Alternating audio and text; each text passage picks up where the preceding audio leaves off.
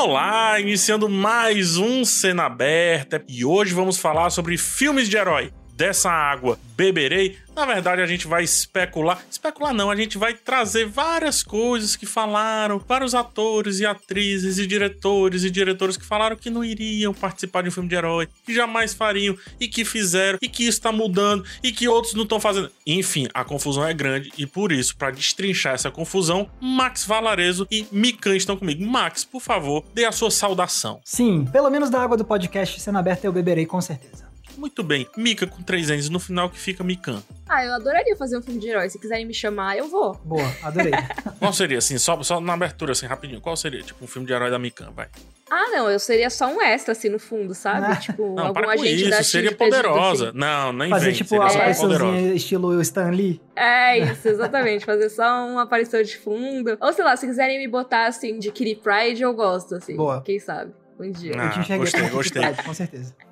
E esse podcast é o seu herói de toda semana, como eu já falei, toda terça e todas sextas-feiras. A gente chega aí no seu tocador de áudio favorito. Você pode escutar esse podcast no G-Show, no Globoplay e nas outras plataformas de áudio digital. Mas e se meu tocador de áudio favorito for uma vitrola? A gente tá lá também? Se você ligar um cabo auxiliar, você consegue colocar. Boa. Cara, a Mika é, é- é a heroína da tecnologia. É tecnologia. Vamos lá pro primeiro fila, depois a gente volta a falar sobre herói, pode Boa, ser? boa. Bora. Vamos lá.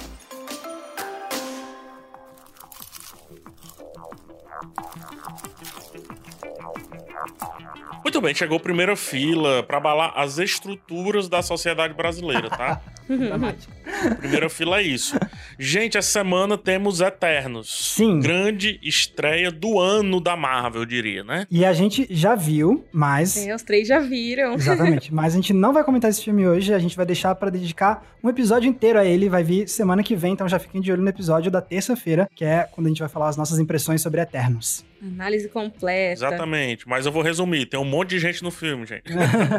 Tem muita gente, tem muita coisa. Muita e coisa. já deu pra ver que, assim, as opiniões das pessoas estão divididíssimas. Será que as nossas vão se dividir também?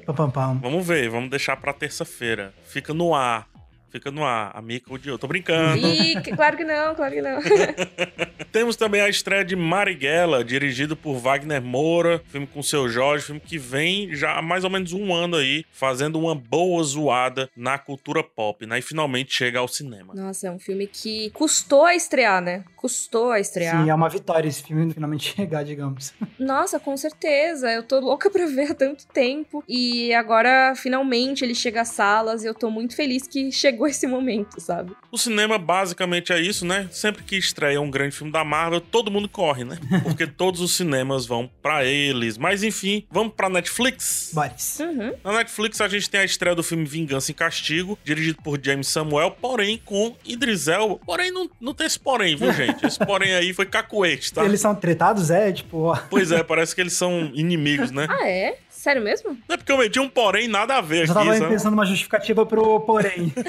E assim, Idris Elba e grande elenco, Grande né? elenco. Porque, É, Regina assim. King tá lá também, né? Nossa, assim, muitos nomes de sucesso fazendo esse western moderno, né? Esse western que é estrelado principalmente por atores negros. Sim. Ó, eu não queria entregar muito o dia que a gente tá gravando, mas eu estou ansioso pra gente terminar a gravação pra eu ir assistir o filme. Aham, eu tô nessas.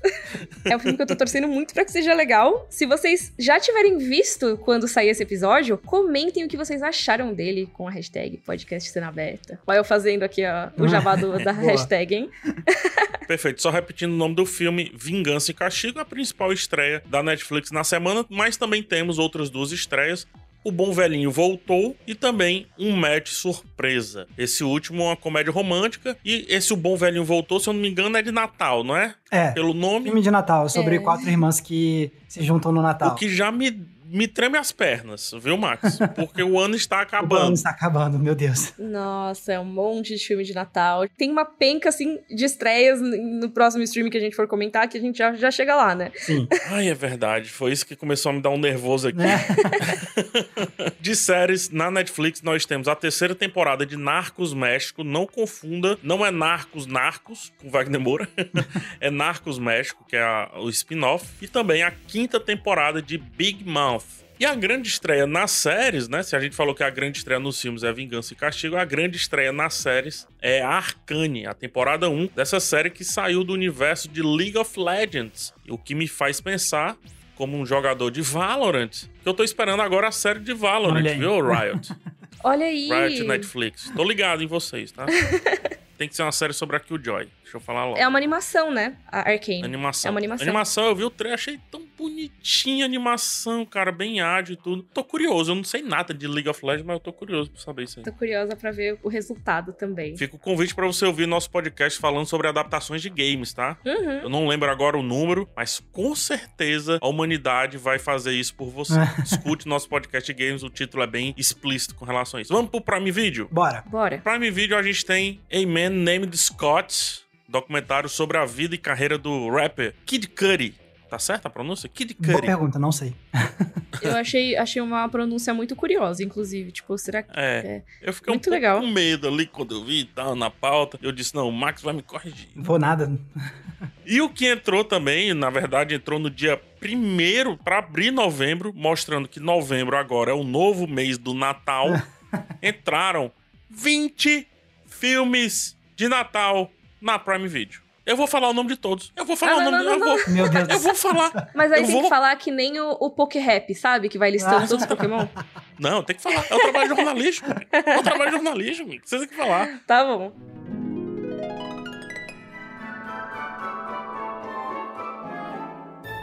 Um Natal apaixonado, um alegre Natal, Natal em Holly Lodge, Natal no Hotel Plaza, uma conexão para o Natal, uma viagem de Natal, um reencontro de Natal, Natal em Evergreen. Pelo amor Natal de em Evergreen Deus. 2, boas notícias, Natal fora de casa, em casa para o dia do Natal, Senhorita Natal, Once Upon a Holiday. Opa, não tem Natal, hein?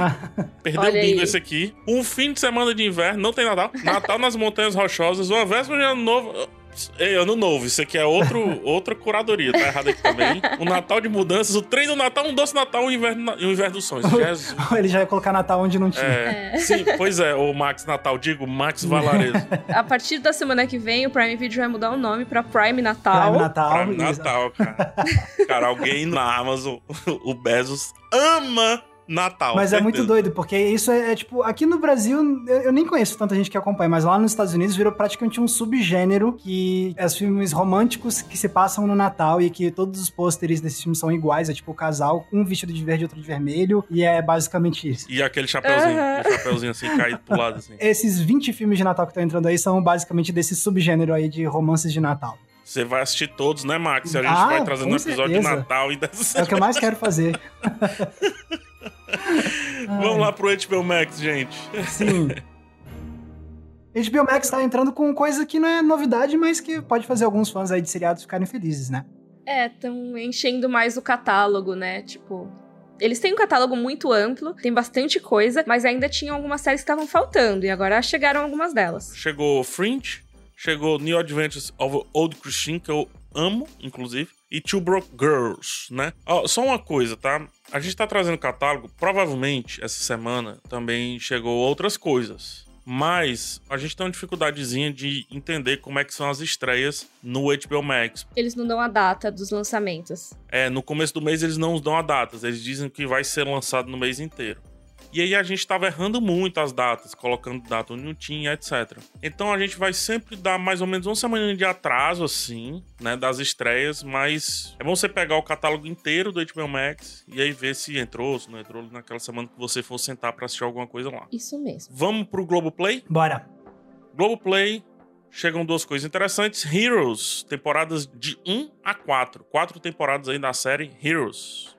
E também a segunda leva de episódios de Verdades Secretas, a segunda temporada que tá rolando. Lembrando, saíram 10 episódios lá na estreia, e agora mais 10 episódios, e a próxima leva mais 10 episódios, 10 episódios, e aí você já entendeu como é que é essa PA. A ideia é ir maratonando, né? Exatamente. No Disney Plus barra Star Plus, né? No Disney Plus em si a gente não tem nada de grande destaque, porém, no Star Plus estreia a primeira temporada de Marvel's MODOK, que é uma série animada, toda em stop motion, Aquele vilão da cabeça que parece o do Tartaruga Ninja, Sim, sabe? me lembra muito também. Tem aquele cara que é o chiclete no Tartaruga Ninja, tem, né? Parece. Mas é curioso, né, que seja um lançamento de um personagem da Marvel no Star Plus. Ah, mas é porque ele é politicamente incorreto. É. Ele é Ah, falastrão. entendi, por né? isso. Ele é boca E suja. aí não era legal ficar de lá no, no Disney Plus, assim, junto. Não, o Disney Plus disse que não se mistura. Ia lá.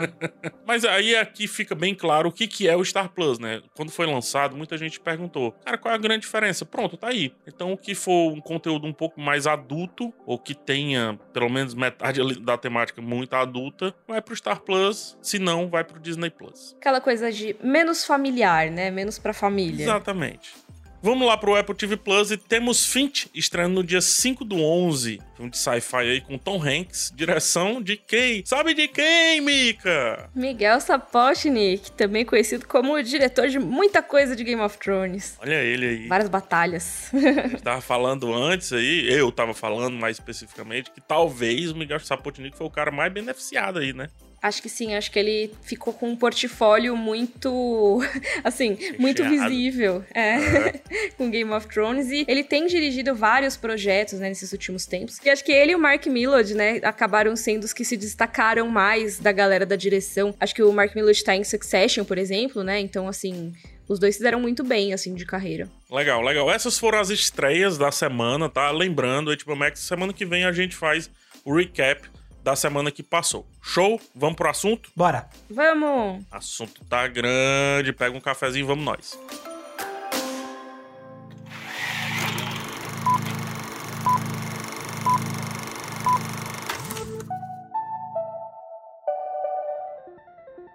É isso, gente. Via de regra, toda semana tem uma notícia de algum ator, alguma atriz, algum diretor, alguma diretora, algum produtor, algum roteirista, qualquer pessoa falando que dessa água de super-herói não vai beber, não rola. Não tô maldando a declaração dele, a gente vai conversar um pouco sobre isso, mas a gente já teve Martin Scorsese dizendo que é filme de parque de diversão, né? Que eu acho, acho até um, um bom comparativo, que eu adoro parque de diversão.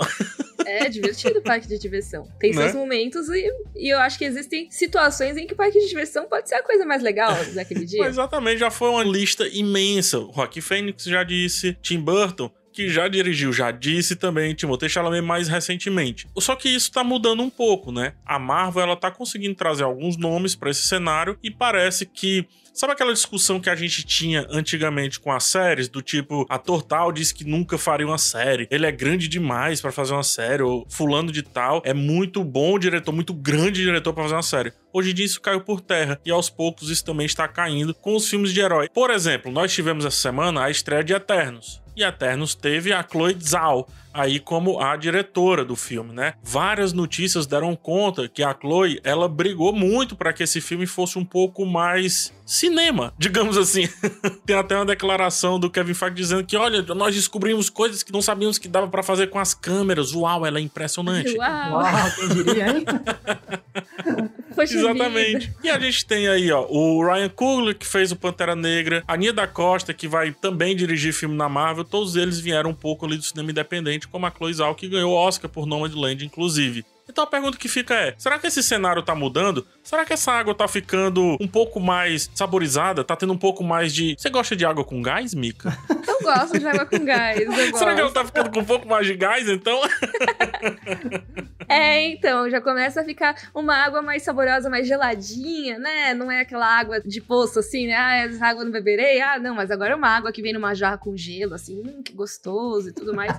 Eu acho que as pessoas estão mais atraídas por essa água dos filmes de herói. Existe um movimento que tá rolando já nesses últimos tempos, como o PH falou, né? De pessoas que estão envolvidas com outros tipos de projetos, se envolvendo com filmes de grande orçamento de super-heróis, atores e atrizes que às vezes você nem imaginaria que estariam, né, nesse tipo de obra, entrando nisso, assim como antigamente você não tinha tanta aquela coisa de, ah, esse ator aqui que é super famoso do cinema vai fazer uma série de TV, que fim de carreira, né? Hoje em dia não, hoje em dia é até uma continuação, né? Uma continuidade da carreira. Às vezes pode até brilhar mais. Tem muita gente até preferindo, né? O melhor exemplo disso é como os filmes de super-herói fizeram a, a carreira do Robert Downey Jr. simplesmente ressuscitar, né? Com certeza. E acho que os diretores, os cineastas também estão correndo nessa direção, né? Então eles não precisam necessariamente fazer só o filme que vai ganhar o Oscar de melhor direção, que é o caso da Chloe Zhao, mas eles podem também fazer o filme de super-herói. Então eu acho que as coisas estão com fronteiras mais difusas tá dando para circular mais entre uma área e outra sem ser tão julgado, vamos dizer assim. Sim. Porque rola um julgamento, né? Rola uma coisa assim, ai, foi lá fazer filme de herói. E é engraçado que ainda possa ter esse tipo de pensamento, porque, assim, dá para entender meio que de onde vem, porque se a gente voltar pros filmes de herói do começo da fase, se a gente pegar, por exemplo, falar especificamente Marvel, qual era a lógica de escolher os atores, assim, tipo, não era necessariamente o maior astro, então você tinha o Robert Downey Jr. que tava meio sumido, você pegou o Chris Hemsworth para fazer o Thor, que não era lá mega famoso, famoso. Beleza, pegaram o Chris Evans para fazer o. Beleza, o Chris Evans era famoso, mas no mundo dos filmes super-herói ele tava fazendo uns filmes meio fracassados, especialmente Quarteto Fantástico. Então, assim, não era necessariamente uns atores que estavam nos postos mais prestigiosos, assim, da indústria. Então, eu acho que essas condições iniciais do MCU, por exemplo, já criou essa ideia de que, tipo, qual é o tipo de ator que vai para esses filmes, né? E aí o tempo foi passando e aí começou a aparecer, pô, o Anthony Hopkins aqui fazendo o Odin, que louco e tudo Sim, mais. E aí... Uma parada, inclusive, bem shakespeariana, não? Exato, total. É uma coisa que você olha assim, ah, beleza, Anthony Hopkins fazendo um personagem shakespeariano faz todo sentido. E aí eu acho que, com o passar do tempo, foram surgindo esses nomes, assim, que a galera, às vezes, poderia não imaginar tanto nesses filmes de super-herói. E aí foi dando uma quebrada, mas acho que na cabeça de muita gente da indústria, especialmente, acho que ainda existe essa ideia de que, tipo, pô, talvez ir pra categoria de filme de super-herói seja ainda uma coisa meio de menos prestígio, o supra-sumo do cinema pipocão, e aí muitos artistas de Hollywood não querem esse caminho, e aí, não, não vou beber dessa água, digamos assim. É, você tem até um exemplo que uma vez você. Foi você que me disse. O exemplo do 007 que só foi 007 uma vez, porque disseram que se ele continuasse ali, ele não iria fechar mais nenhum filme. Isso, né? e pra quem não sabe, é o George Lazenby, que foi o único ator que interpretou o James Bond em somente um filme. Não quis ficar marcado pelo personagem isso. e aí também não, não ficou marcado não ficou por marcado grandes por coisas. mais nada, é. isso.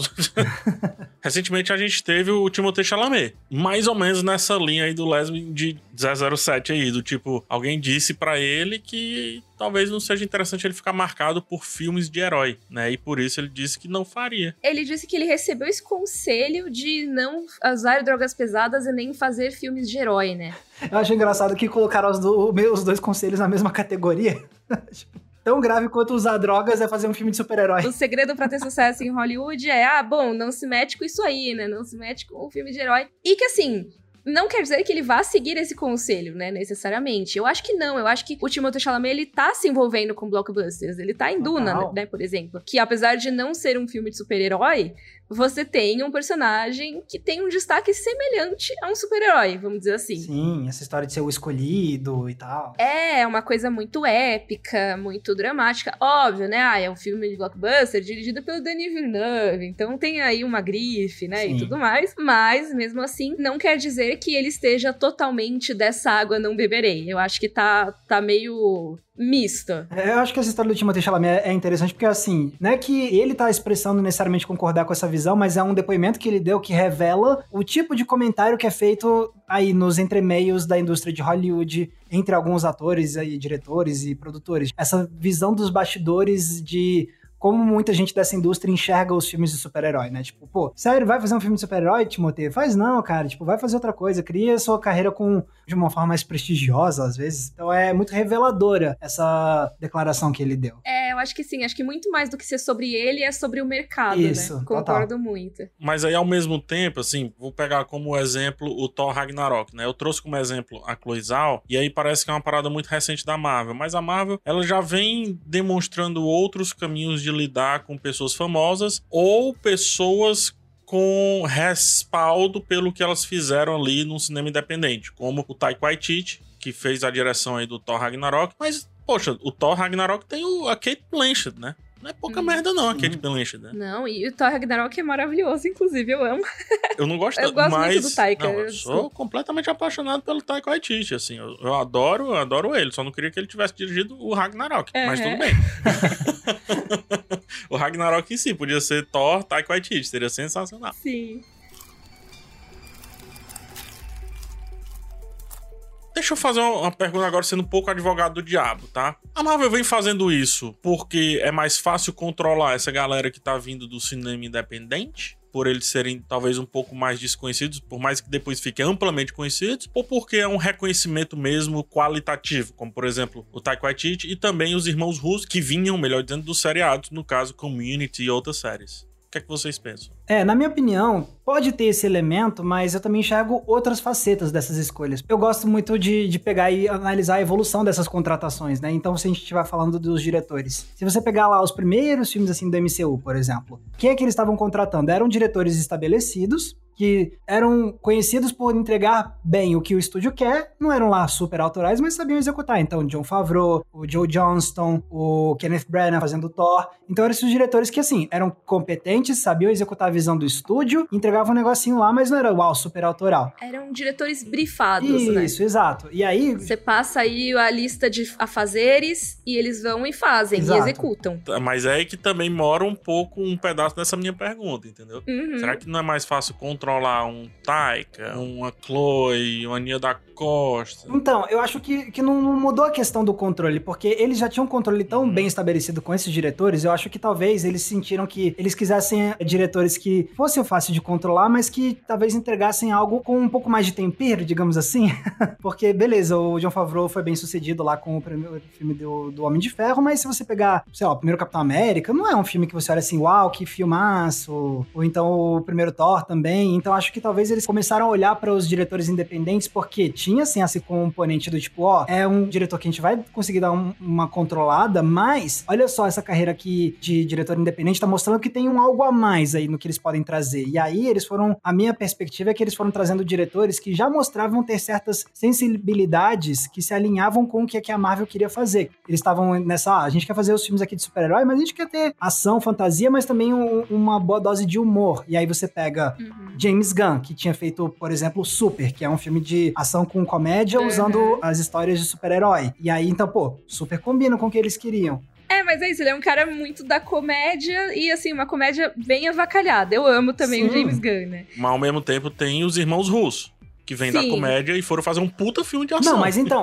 os irmãos Russo, eles ficaram conhecidos com Arrested Development e Community, principalmente. Community, Isso. os episódios uhum. de Community que são paródias de filmes de ação, são alguns dos melhores. Já virou portfólio. Exatamente, porque, velho, pra você fazer uma boa paródia, uma boa paródia de verdade, você tem que entender como o gênero que você tava parodiando, como ele opera. É, pra desconstruir, você tem que saber construir. É Exatamente. É então, né? como as paródias dos irmãos russos de filmes de ação em Community funcionam muito bem, demonstra que eles entendem o que faz uma boa história de ação em termos cinematográficos e tal. Então, por mais que os irmãos russos tivessem vindo da comédia, eles já tinham um tino muito grande pra ação também. Então, acho que a Marvel conseguiu identificar isso e, ó, a gente tem esse mix de ação com comédia que eles sabem fazer muito bem, vamos trazer eles para cá. Deu super certo é muito isso. Eu acho que eles têm essa coisa que o Max falou, né? E eu acho que eles deixam, assim, um pouco mais livre em alguns casos. Eu acho que o caso do James Gunn é muito emblemático, porque é isso, né? Guardiões da Galáxia foi uma aposta, mas foi uma aposta que, assim, se der errado, esses personagens tá tudo bem, sabe? Assim, ninguém liga para eles. Agora todo mundo liga, né? Mas assim, na época ninguém ligava, ninguém conhecia direito os Guardiões da Galáxia. Mesmo quem acompanha quadrinhos não tava acompanhando aquela equipe específica.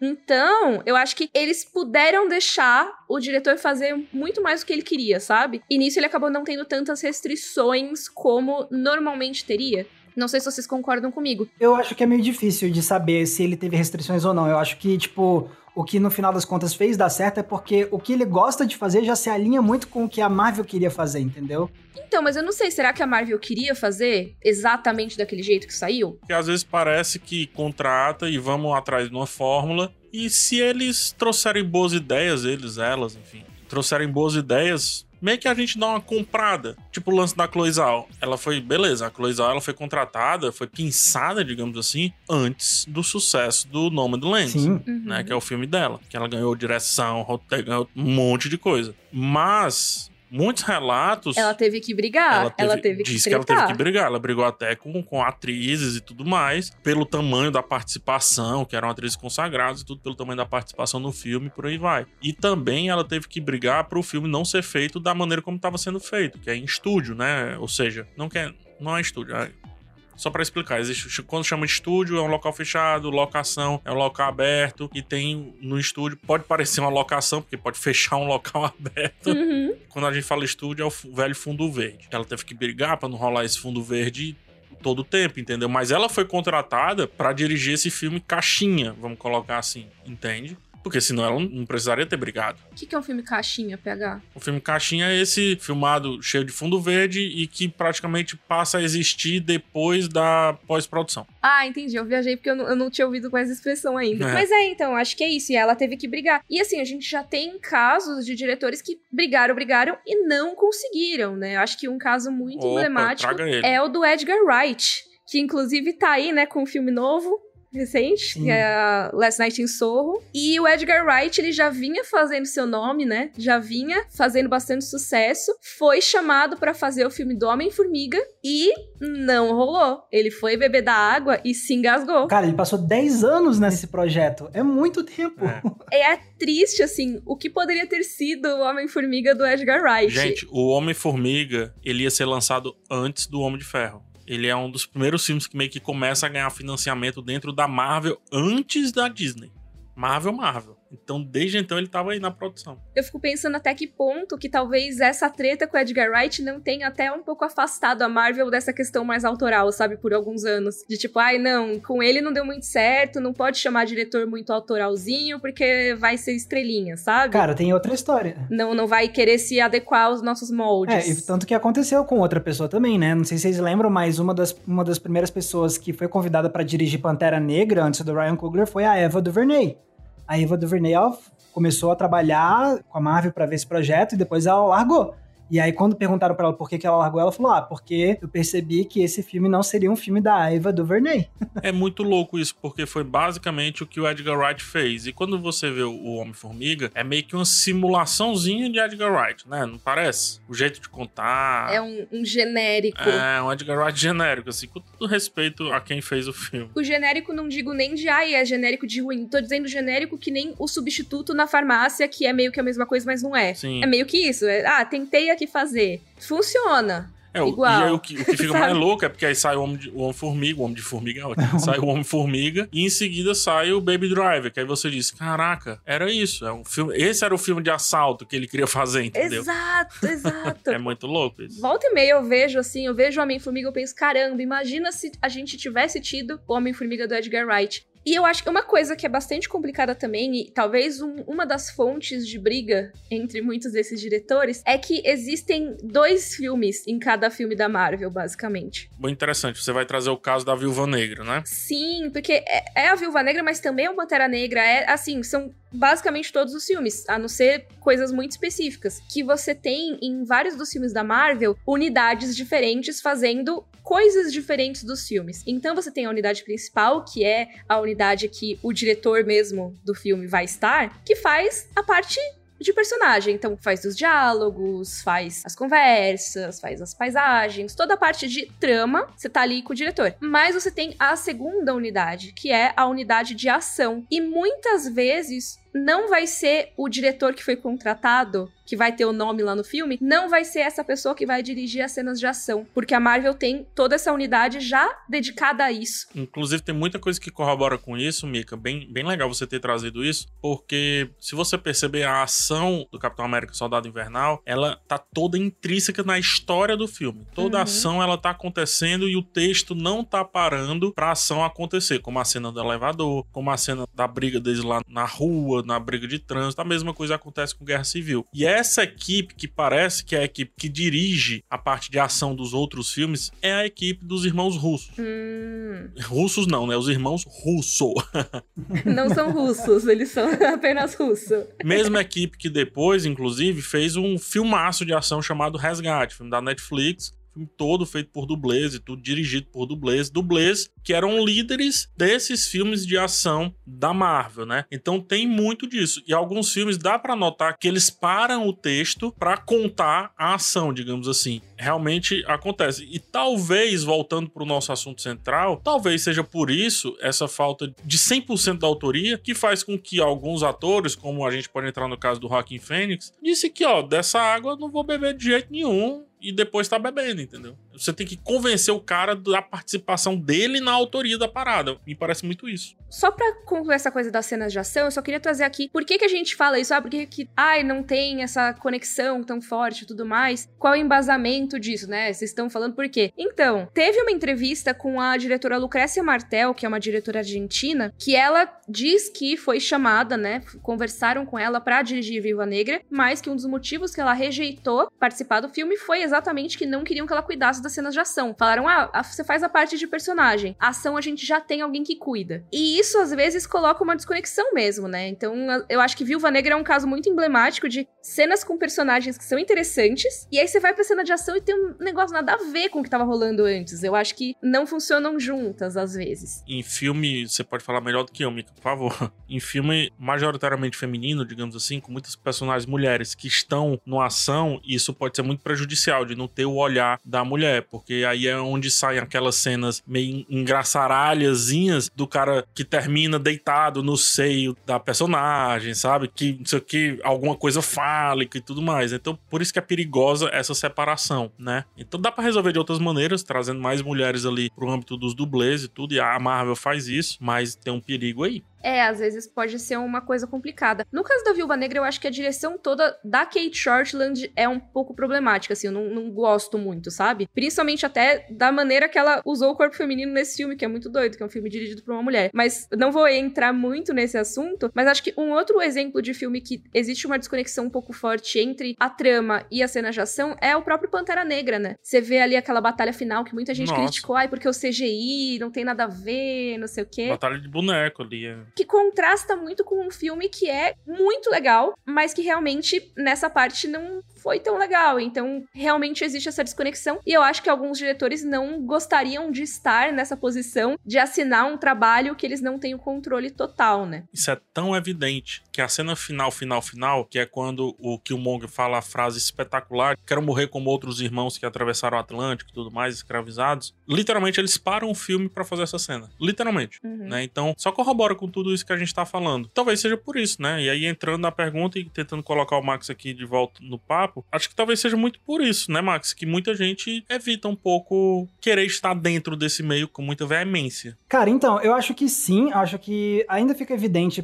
por mais que alguns filmes você consiga ver alguns traços autorais de alguns diretores, ainda fica essa imagem de que não é o filme onde você vai ter total liberdade para fazer o que você quiser, e aí isso com certeza afasta muitos desses grandes nomes de diretores, mas eu acho que muitos diretores também não têm vontade de beber da água dos filmes de herói por uma questão de julgamento mesmo do que, que representa o filme de herói na indústria, do que, que representa pro cinema. Você acha que é chulo? Assim, você acha que eles acham que é chulo? Cara, eu acho que muitos deles consideram sim. Com certeza, muitos acham uma expressão artística inferior. Com certeza, alguns acham que nem é uma expressão artística.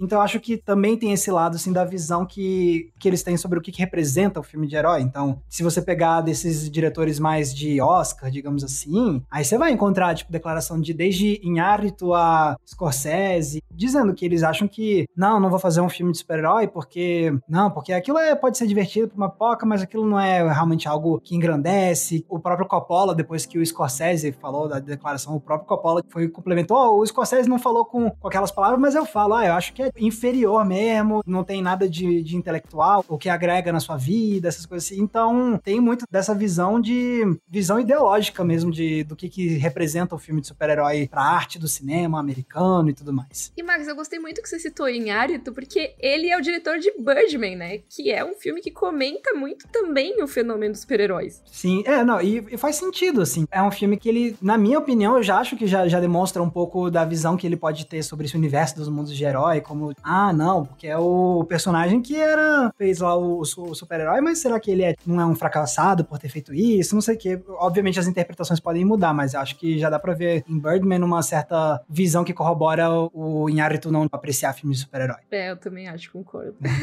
Graça, é muito, muito louco. E aí é que me dá um pouco de dó, porque eu fico triste, de verdade. Quando não necessariamente critica com malícia, não, eu não, não acho que foi uma crítica com malícia, mas a crítica do Martin Scorsese, o lance do parque de diversões, que sim, a gente já falou mil vezes, todo mundo já falou mil vezes, não, não precisa invadir muito esse assunto. É mais o outro assunto, o outro lado dessa moeda, que é assim, eu fico tão triste de, de pensar que eu não vou ter, por exemplo, o Martin Scorsese dirigindo um filme de herói, sei lá. Ah, eu não fico triste, não. um herói da máfia, um, sei lá, um filme sobre o rei do crime, por exemplo, pelo Martin Scorsese. Eu... Ah, cara, é, aí eu já não, não fico triste, não. Eu fico tipo, ah, não precisamos de um filme de super-herói do Scorsese, tá de boa. Deixa ele fazendo o filme dele mesmo, que vai sair algo bem melhor, com certeza.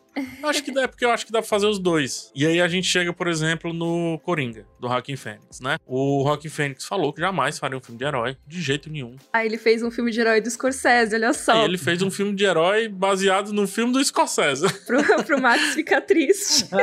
Entendeu? Quando eu vejo um filme desse que eu digo, eu poderia ter visto isso do Scorsese. e aí eu discordo um pouco do Max nesse sentido. Por que que alguns atores surpreendem quando eles aparecem assim em filmes de herói? Tirando o lance da declaração. O que que é uma surpresa, um ator, astro, atriz, seja o que for, num filme de herói assim, para vocês? Cara, aí que tá. Eu acho que hoje em dia eu já me acostumei tanto a ver todo tipo de ator em filme de super-herói que eu acho que eu não me surpreendo mais, assim. Então, por exemplo, uma Angelina Jolie fazendo Eternos. Eu lembro que quando anunciaram isso, eu não senti nenhuma surpresa. Só, pra mim só foi uma coisa que, ok, faz sentido. Ela é uma baita estrela de Hollywood e tal. Beleza, tem alguns atores assim que, tipo, sei lá, Daniel Day-Lewis. Se ele estivesse no filme de super-herói, aí eu ia. Aí eu ia ficar, pera, o quê?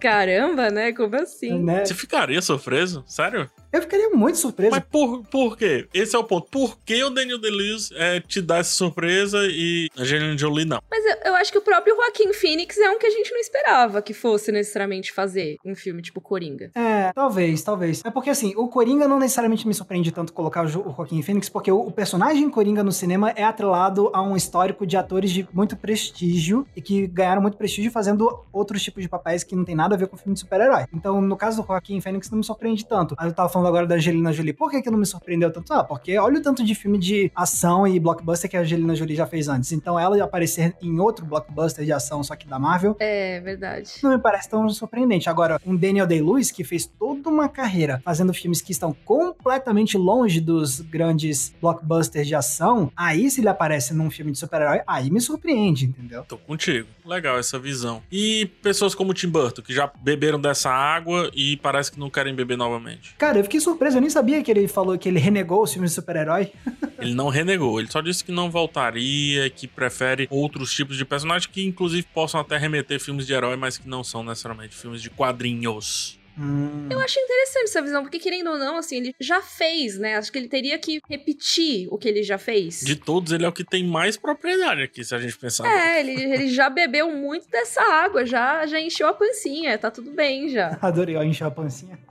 eu entendo que, que ele não queira voltar a fazer, sabe? E eu acho que o Tim Burton é, é bastante interessante porque, assim, a gente tem no nosso imaginário, ah, o Batman do Tim Burton. Só que quando as pessoas pensam em Tim Burton, não necessariamente elas pensam nos filmes do Batman. Elas pensam em outras coisas que ele fez que tem, acho que, uma marca muito mais autoral dele e que não tem nada a ver com o Batman, sabe? Não sei se vocês têm essa impressão também. Eu acho que ele passou dessa fase. Ele não é imediatamente relacionado a isso. É, mais ou menos que nenhum Nolan da vida, que beleza, ele é muito aclamado pelo que ele fez com o próprio Batman, né? Mas a carreira dele não se resume somente a isso, né? Sim, e eu acho que o Nolan é um exemplo bastante interessante, né? Eu acho que, querendo ou não, os filmes da DC, por mais que eles sejam espalhados, né? Bastante espalhados, cada uma de um jeito, não sei o que, não sei o que lá, eu acho que eles acabam dando um pouco mais margem para essa galera um pouco mais autoral. Eu acho que, apesar de eu não ser fã, muito fã do trabalho dele, não dá para dizer que o Zack Snyder não é autoral. Ah, com certeza. Ele é super autoral. e super. Então, assim, dá pra você. Ó, oh, isso aqui é um filme do Zack Snyder. E ele é chamado para fazer as coisas. E ele é um cara que tá no projeto com a DC há bastante tempo. Você teve a trilogia do Nolan. Então, eu acho que os filmes da Warner, né? Os filmes de super-heróis da Warner, eles acabam se atrelando mais aos nomes de diretor do que os filmes da Marvel em geral. Agora, eu acho que a Marvel tá querendo trazer um pouco mais esse nome do autor. Sim, talvez. É, é muito curioso. Eu vou voltar àquilo que o Max falou, assim. Eu tô pensando muito sobre, sobre o que o Max falou. Você trouxe o Nolan. Aí você em seguida disse assim, ó, mas o Nolan, ele fez o Batman, mas ele não é necessariamente reconhecido pela trilogia do Batman. É pelos outros filmes dele e tudo. Será que um, um Scorsese desse da vida, trazendo o Scorsese contra lá do, do lance da declaração, será que ele ficaria marcado por esse filme de herói? Acredito que não, né? Não. Acho que ele já fez tanta coisa. É, exatamente. Tipo, é justamente isso. Tipo, o Scorsese, ele não precisa de um filme de super-herói pra ser marcado, alguma coisa. Tipo, ele já fez tanto, tanto, tanto, sabe? E aquele negócio, o Scorsese, ele tá no melhor estado dele quando ele tá disponível pra fazer o que mais apaixona ele, que mais interessa ele. Ele pautou a carreira inteira dele fazendo isso, tipo, tendo dificuldade pra financiar os filmes, mas ele queria fazer o tipo de história dele. E ele claramente não faz os olhinhos dele brilharem as histórias de super-herói, porque também é, sei lá, vai ter os motivos dele, mas então, se for pra colocar ele pra fazer um filme de super-herói só pra poder dizer que tem um filme super-herói com a grife do Scorsese, não vai ser a mesma coisa porque ele não tem o brilho no olho pra fazer esse tipo de história. Então, por isso que nem me empolga a ideia de ver um filme de super-herói dele. É, dá pra ver que assim, ele faria se fosse pelo dinheiro. Só que ele não vai ser o cara que vai fazer pelo dinheiro. Exato, então, assim. ele nunca foi esse cara. é. Quer dizer, ele tá no Espanta Tubarões. Ele tá no Espanta Tubarões. Ah, mas aí ele tá como ator, aí é outra história. É verdade. Bom ator o Scorsese, inclusive. é porque eu sou meio babão do Scorsese, né? Então tudo é bom do Scorsese. Acho que, acho que somos. Vamos mudar esse podcast pra Scorsese aberta. o Senna Scorsese, né? Amamos Scorsese. Não, mas só pra finalizar esse papo aqui, a gente se encaminhar pros finalmente e buscar uma síntese. Tem diretores de ponta, de muita grife hoje, vamos lá. Teve Chazelle, Denis Villeneuve, o próprio Christopher Nolan, que já bebeu dessa água e por aí vai. Que seria legal ver a versão deles ali dirigindo filmes, quer seja da Marvel, quer seja da DC. Por mim, me parece, parece legal. A gente até mesmo falou, o Edgar Wright, ele tem uma grife ali, ele tem um respeito no cenário, né? Sim, com certeza. Tem um Tarantino da vida que Boa! já não faria nem a pau. Ele já fez um filme de herói, né? Não, Que o Bill, né? Ah, não. não. Não, você tá exagerando, PH, pelo amor de Eu já Deus. tava. Nossa, que filme é esse que o PH tá falando que eu não, não vi do Tarantino? Aí eu pensei. tá. Que o Bill não é de quadrinho? Não. Ele tem até o diálogo do Superman, a melhor adaptação do Superman pro cinema do que o Bill. Não, mas não é. Não Tô é. brincando. Eu já tava pensando, nossa, que, que visão é essa de super-herói? Ah, mas ó, eu lembro que na época o Quentin Tarantino ele criticou muito Heroes, não sei se vocês lembram disso. Não lembro. Da série Heroes? É, na, Sério na mesmo? metade da primeira temporada ele disse: gente, isso aí é muito ruim, muito fraco. Eu não imagino o Tarantino vendo Heroes. E ele acertou.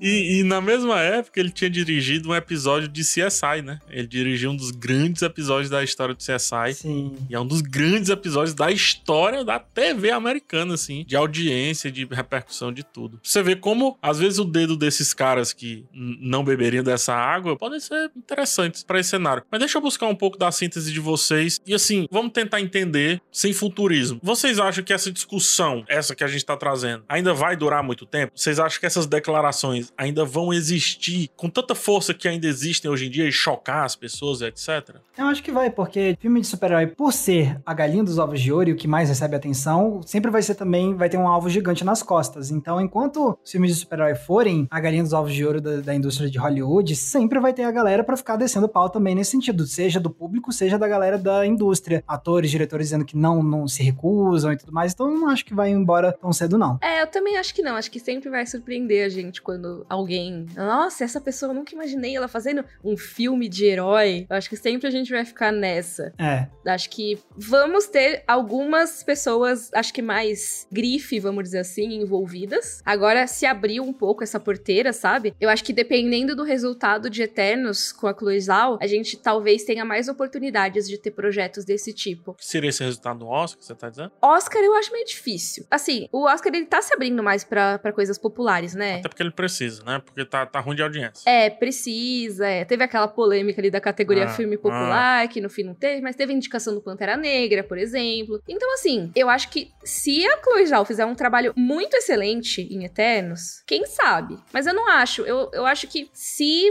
rolar de ser assim, ai meu Deus, é o melhor filme já feito, aí quem sabe, mas não necessariamente, sabe? Mas uma coisa que poderia acontecer é isso, prestígio da crítica, prestígio de premiações. Isso é uma coisa que talvez chame essa galera mais blazer pra fazer esse tipo de filme. Eu acho que a gente ainda tá um pouco longe dessa fase. Perfeito, legal, gostei das percepções. Eu vou no contramaré de vocês. Eu acho que Hum. daqui a pouco, eu não, não acho que vão ser premiações nem nada. Acho que vai ser mesmo a normalização desse tema. Acho que daqui a pouco não vai surtir tanto efeito quando alguém criticar filme de herói, criticar, no caso, alguém de renome, digamos assim. E, e, também acho que são tantos nomes já envolvidos, sabe, nos, nas produções, que eu acho que daqui a pouco vai ser que nem séries mesmo, assim. Mas é, percepção só, é percepção. E aí eu convido a todo mundo também a dar suas percepções, nos marcando nas redes sociais com hashtag podcast sendo aberta e dando sua opinião sobre esse tema que a gente trouxe hoje. Acho que um tema bem gostosinho de comentar para passar um tempinho com a turma, não é? Com certeza. Então vamos para outro momento super gostosinho, que é o nosso balcão da locadora. Vamos indicar filme? Bora. Vamos. então vamos lá.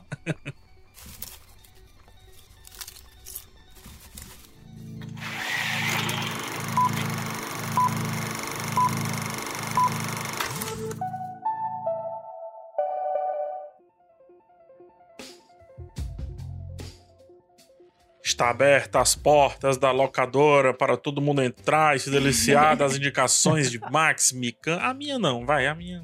A sua sim. E olha lá, a sua sim. A sua sim. Ah, claro que sim. É meu jeitinho. Vamos lá, Max. Vamos para a sua indicação da semana. Beleza, então já que eu tava falando sobre como os irmãos Russo vieram do mundo da comédia e com elementos de ação, eu vou trazer Community, que é uma série de comédia que eu amo. Eu adoro. Não é uma série de comédia perfeita, mas é uma série que eu gosto demais. Você consegue ver toda ela na Netflix, tem todas as temporadas. Ah, eu acho perfeita. Eu não acho perfeito assim, mas por causa de outras. Enfim, não vou falar pra não mexer na expectativa demais da galera, mas enfim. E em especial por conta desses episódios que os irmãos Russo dirigem de paródia de filme de ação, que são, assim, facilmente os pontos altos da série. São episódios, assim, memoráveis, algumas das melhores coisas que eu já vi em série de comédia na minha vida. E, e foi uma das coisas que me deixou apaixonado por community. E, obviamente, abriu muitas portas para esses diretores irem fazer nome nos filmes de super-herói. Então, tá aí, community recomendo demais. Perfeito. E você, Mika, qual a sua indicação da semana? Olha só, eu tinha separado essa indicação, não sabia se ela ia ser citada nesse episódio do podcast, e foi, hum. que é o filme Super, do James Gunn. Olha aí. Que é um filme interessante. Eu não sei se ele é bom, mas ele é interessante. eu gosto, eu gosto dele, eu gosto dele. Eu, gosto. eu não vi até hoje, eu não vi até hoje. Ele, ele é um filme de comédia, comédia bem macabra, assim, né? Bem sarcástica. Dirigido pelo James Gunn, o roteiro é dele também. E é estrelado pelo Dwight de The Office. Uhum. Grande Rain Wilson. Isso. Aí tem também, tem o Elliot Page e tudo mais. E ele é um filme de super-heróis, mas ele é um pouco diferente, né? Você tem aí um protagonista que não tem superpoderes e ele vai virar um herói mascarado, basicamente. Eu não queria contar muito mais da história, acho que vocês podem ter essa experiência.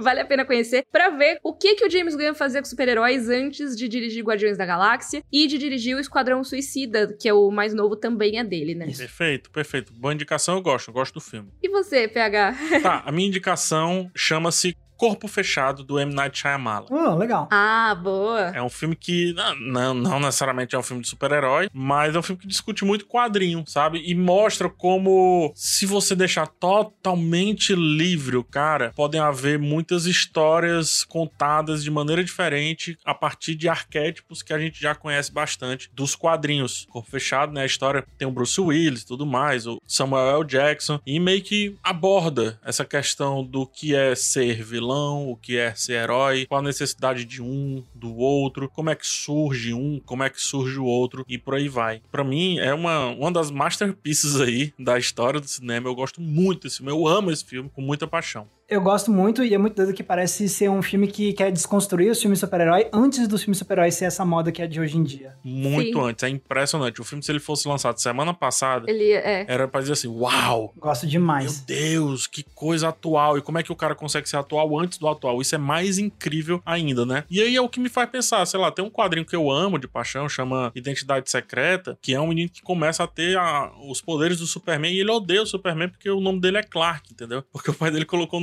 dele de Clark. Ele passa a ter que ser o Superman de fato. E eu fico pensando, cara, isso na mão de um, um cara de um cinema autoral, como é que seria, entendeu? É por isso que eu fico muito Uhum. nessa vibe de querer justamente os que não querem beber da água, bebendo dessa água. Mas enfim, essa é a minha indicação, Corpo Fechado, do M. Night Shyamalan. Muito bom. Turma, agora eu quero saber as redes sociais de vocês. Começando com o Mika, já que antes eu comecei com o Max. Mika, quais suas redes sociais? Muitos N's para as pessoas escreverem. Vamos lá.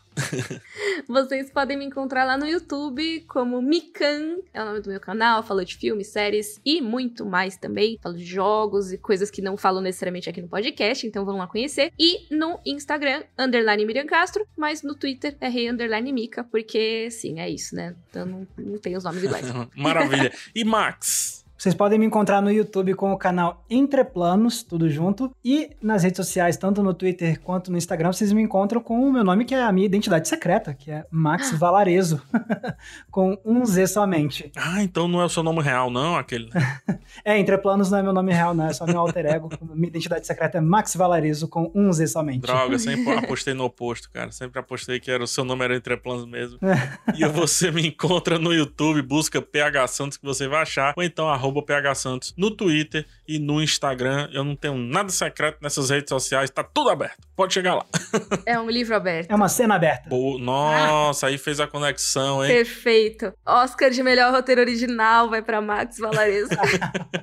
Aproveitando o Cena, esse nosso podcast querido, você pode ouvir no G-Show no Globoplay e nas outras plataformas de áudio digital, toda terça e toda sexta, com a equipe muito bacana fazendo esse podcast e com nós três aqui sempre na apresentação. A gente se vê numa próxima? Sim. Tchau, tchau, pessoal. Tchau, tchau. Até mais. Tchau, gente.